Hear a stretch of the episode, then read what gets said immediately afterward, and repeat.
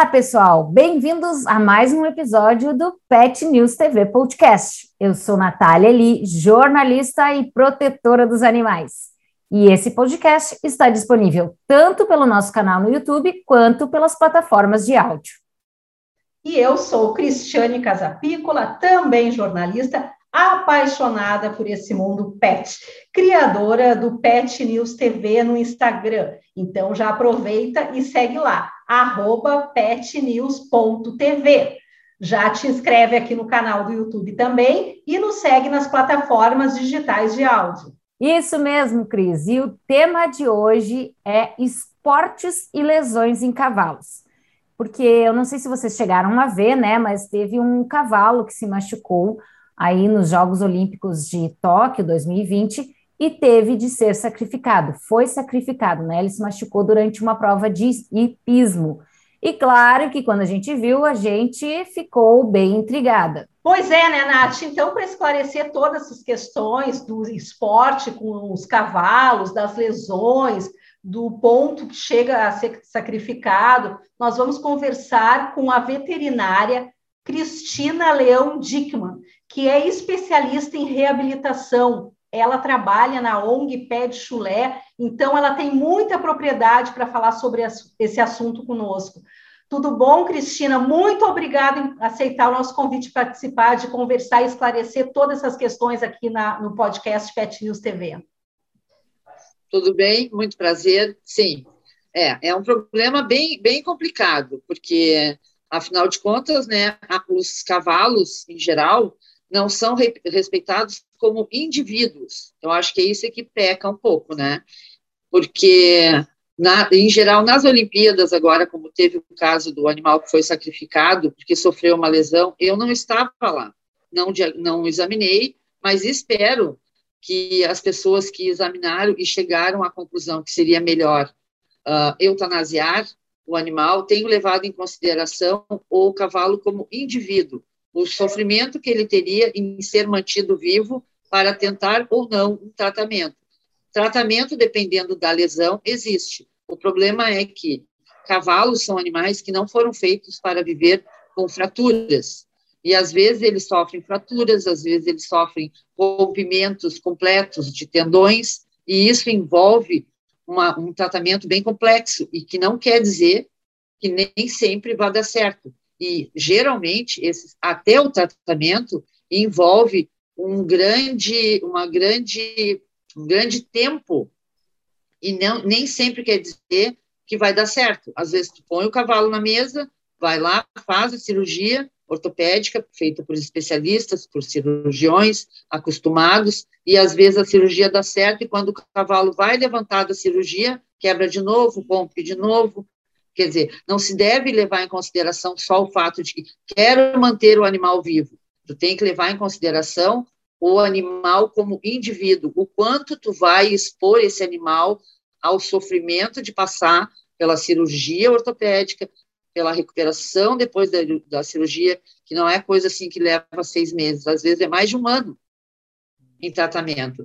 Não pode manter um cavalo erguido em talha o tempo inteiro, não pode permitir que o cavalo fique deitado o tempo inteiro, porque o cavalo não é um animal feito para ficar deitado, ou, ou seja, tu tem que levar em consideração, na hora de decidir pela eutanásia, o ser o indivíduo, o quanto esse indivíduo vai sofrer ou não para ser mantido vivo. Eu não sou radical, eu não, fa eu não gosto, não sou a favor da eutanásia, mas em certas circunstâncias, o melhor, o mais digno para o animal é a eutanásia, infelizmente.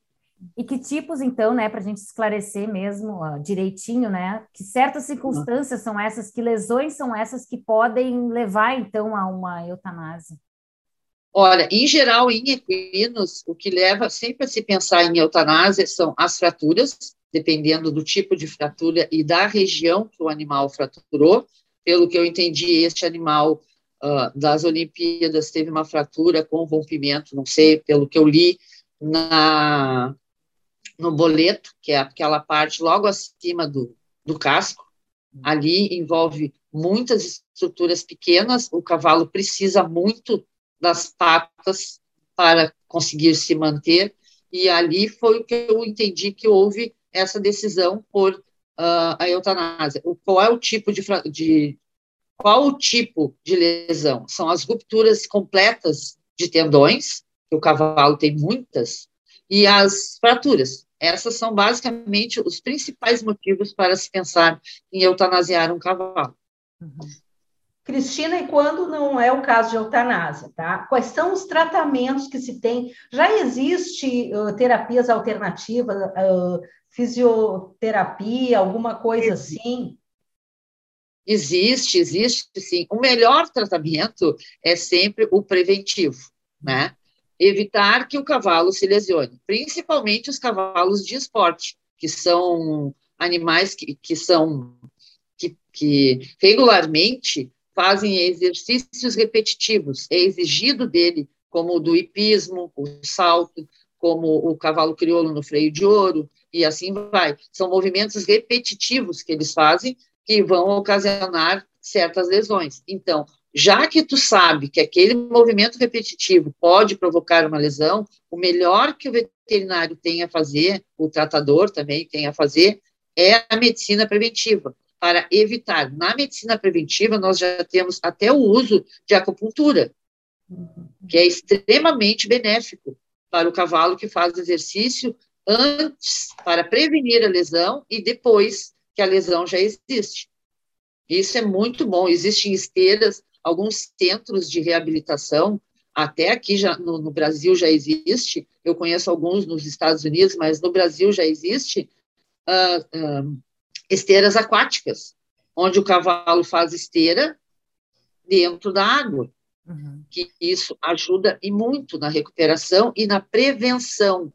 Tudo vem da prevenção. Porque é um animal para praticar esporte, em primeiro lugar, tu tem que uh, respeitar o indivíduo. Porque nós, atletas, quando o atleta que vai, que se prepara para as Olimpíadas, ele sabe, ele tem como expor e ele tem como escolher até onde vai o limite dele. No caso do cavalo, não. As pessoas impõem o limite. E aí é que eu acho que está o grande erro de esportes. Até nas, nas, nessas Olimpíadas eu li alguma coisa, eu prestei atenção em algumas filmagens dos esportes, que a, o, eu acho que tem que ser levado mais em consideração o bem-estar do cavalo na Olimpíada, porque o cavalo está ali não porque ele escolheu, ele está ali porque ele faz parte do conjunto onde o, o cavaleiro está em cima, mas o cavaleiro optou e conhece os seus limites.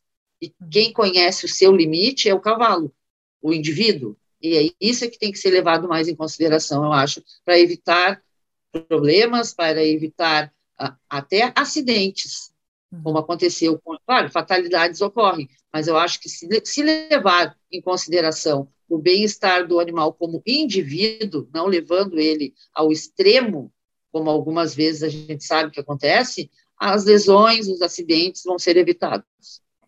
É, a gente está falando de pismo, mas tem também turf, tem outros esportes, né, também com, com cavalo que levam e o que a gente quer deixar bem claro, eu sou super fã dos esportes, tá? Eu sou, né? Quem me conhece sabe, eu sou, tô acompanhando as Olimpíadas, mas eu acho que é bem isso que, que tu falaste aí, né? De é, respeitar o indivíduo. Eu acho que e a gente ouve as pessoas falando, né? Ah, porque ele gostava de fazer isso, ah, porque o cavalo tá.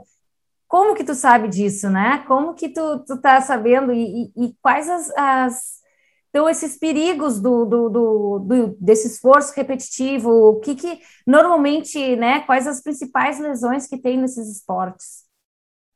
Olha, as principais lesões desses esportes são as lesões provocadas por excesso, pelo movimento repetitivo, e geralmente elas são, assim, ao longo da vida do animal que pratica o esporte, ele vai desenvolvendo, como nós, tendinites, ele pode desenvolver, ele pode desenvolver problemas ósseos, por, justamente pelo movimento repetitivo, artrite, artrose, que são tudo uh, enfermidades que promovem dor, sofrimento. Por isso é que eu digo que a gente tem que usar o, o, o cavalo no esporte. O cavalo é um animal que gosta ele gosta de trabalhar. Já, já tem pesquisas que provam que eles liberam hormônios de bem-estar quando eles estão trabalhando, mas sempre aí que eu pego e toco nesse ponto, sempre respeitando o limite do animal. Tu tem que levar em consideração sempre a saúde física, mas também a saúde mental do teu cavalo como atleta. Isso é muito importante. E enquanto isso não for levado em consideração, e não é bobagem dizer, ah, isso é coisa de gente que, que é protetor. Não. O cavalo é um indivíduo, é um ser, ele tem que estar em plenas condições de saúde física, que aí o veterinário pode avaliar fisicamente, a medicina avalia, mas a saúde mental do teu atleta também tem que ser levada em consideração. Senão a coisa não vai fluir nunca. E aí a gente vai continuar vendo esses digamos, entre aspas, acidentes que, que acontecem, a gente vai continuar vendo animais que praticam esporte excessivamente com sangramento na narina, aí eles dizem, ah, é a narina. Não, pode ser, pode ser um sangramento pulmonar por excesso de exercício. Pode ser. E isso é muito feio. Isso não é respeitar o cavalo. Não estou falando contra o esporte. Não, eu também gosto, eu também tenho cavalos, eu também ando a cavalo. Mas eu respeito o meu animal. E eu acho que a partir daí é que tem que ter o gancho. Respeitar o cavalo no seu limite. E o cavalo te mostra tudo isso. Como que o cavalo demonstra isso, né? Tu falou, ah, o cavalo demonstra, às vezes a gente não sabe como, né? Claro que as pessoas que trabalham com o cavalo sabem, mas para a gente esclarecer como que o cavalo demonstra, então, esses limites assim, ó, o cavalo tem toda uma leitura que, que a pessoa, é, que aí fica complicado de te explicar, mas como é que eu vou te dizer? A pessoa que lida diariamente com o cavalo, o cavalo, ele tem toda uma leitura corporal que tu, quando tu lida com eles, tu aprende a ver se ele está bem, o que, que ele está tentando te dizer. Tu tem que aprender a, a observar o cavalo como eles se observam entre eles, como eles conversam entre eles. Tudo o cavalo entende.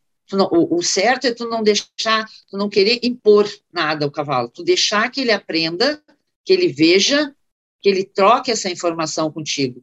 E a partir do momento que tu espera o tempo do cavalo para ele te dizer que ele está gostando ou não, que aquilo está doendo ou não, se tu, a partir desse momento que tu começa a entender isso, os sinais que ele te passa, como uma troca de orelha, o levantar uma cabeça, o sacudir uma cola, aí a coisa flui com respeito. É verdade. Quem convive, então, assim... é, e quem convive com ele passa a entender, se tiver essa sensibilidade de respeitar ele como um indivíduo. É o respeito e o bom senso, né? Que as pessoas têm que saber o limite. E quem tem um cavalo conhece o seu cavalo, e enfim. Uh, Cristina, muito obrigada por todas essas suas informações aqui foram muito importantes para a gente conhecer mais um pouco esse mundo né, do cavalo, né, que é um ser que sente muito também, assim como os cachorros, como os gatos, o, cachorro, o cavalo é muito sensível, né? Então, a gente quer te agradecer por todos os esclarecimentos, tá? Muito obrigada por ter conversado com a gente aqui no Pet News TV Podcast. Muito obrigado pelo convite, espero que tenha ajudado. Bah, Cris, eu acho que eu gostei muito desse bate-papo, espero que a gente tenha conseguido também esclarecer, né, tirar as dúvidas com essa com a conversa que a gente teve com a veterinária Cristina Leão Dickman, da ONG Pé de Chulé. Aliás, este, a ONG Pé de Chulé, né, é o tema do nosso próximo programa. A gente vai conversar com a Silvia, que também é voluntária no grupo. Verdade. Tomara que a gente tenha conseguido tocar um pouco o coração das pessoas, da importância que os cavalos são para todo mundo, que eles são muito sensíveis, mas depois vocês vão ver como que a ONG trabalha também um trabalho maravilhoso. Mas então é isso, gente. Assim, ó, qualquer sugestão, comentário, já comenta aqui no canal do YouTube e também lá no Instagram, arroba PetNewsTV. Bem lembrado, Cris. Isso mesmo. Já aproveitam também, se inscrevam aqui no canal. Se estiverem nos ouvindo nas plataformas digitais de áudio, também nos siga por aí. Obrigada e até a próxima. Tchau!